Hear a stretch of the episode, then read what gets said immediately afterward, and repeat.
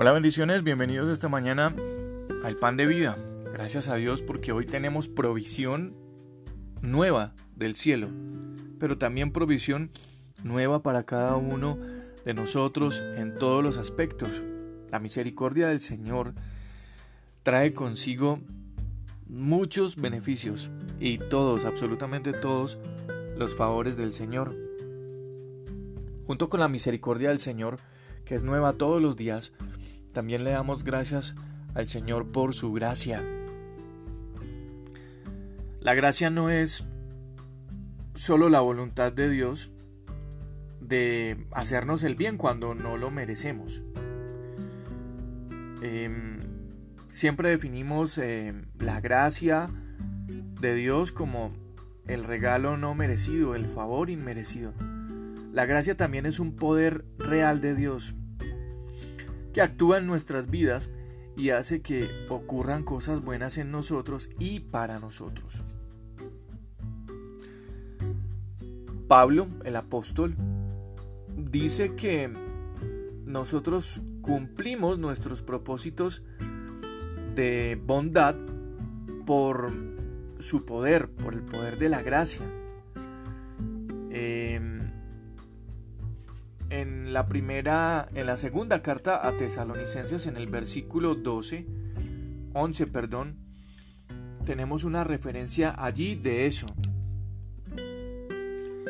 Y, y luego entonces en el versículo 12 añade que todo eso que nosotros recibimos y que podemos cumplir, nuestros propósitos por la bondad de Dios los podemos cumplir según la gracia de nuestro Dios.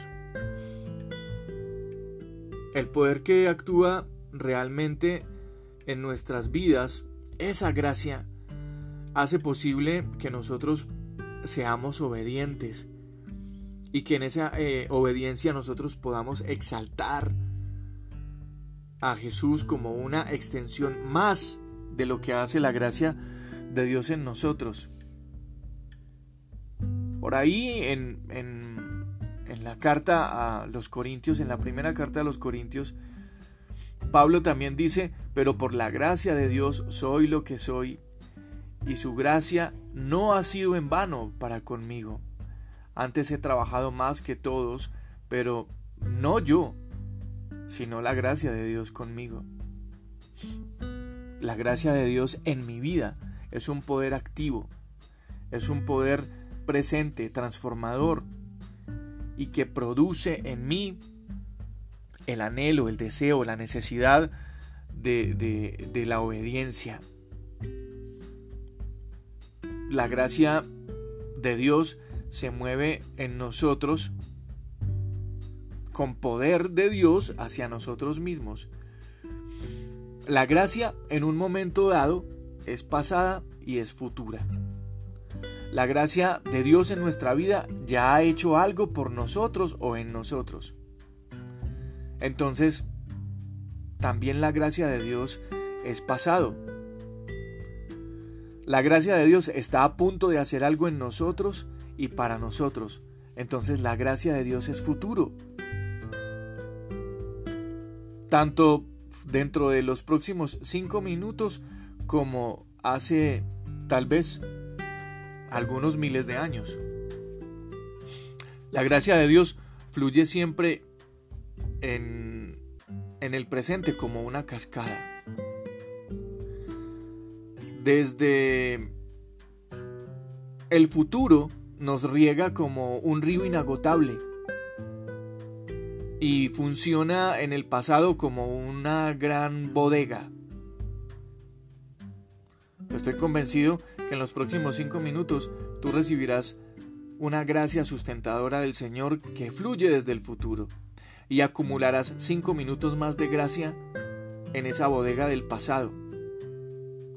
Pero siempre, siempre, siempre estará actuando en nosotros la gracia de Dios como una muestra incondicional de su gran amor. De ese amor que es permanente y que es constante. De ese amor que recibimos ayer por su gracia, de ese amor que disfrutamos hoy por su gracia, y que sabemos que también lo encontraremos mañana. La gracia no es solamente el favor inmerecido. La gracia, la gracia de Dios, es lo que nosotros debemos permitir que actúe constantemente en nuestra vida. Porque si Dios hizo algo ayer por ti y en ti, también lo está haciendo hoy. Y seguro, seguro que también lo hará mañana. Yo soy Juan Carlos Piedraíta. Este es el pan de vida. Gracias a Dios por todo lo que podemos recibir diariamente. Y mm, no puedo bajar pasar esta oportunidad para seguir invitándonos, invitándolos a que lo compartan y a que mm, te suscribas en Spotify, en Overcast, en Apple, en Apple Podcast. Y allí no solamente vas a encontrar el pan de vida de hoy, en esas aplicaciones también vas a encontrar el pan de vida de hace una semana, de hace un mes, de hace un año. Y refrescar conceptos. El pan de vida es eterno y tiene el mismo poder del Señor como la gracia. El pan de vida no es solamente esta grabación, el pan de vida es lo que Dios tiene para ti todo el tiempo. Un abrazo, cuídense mucho.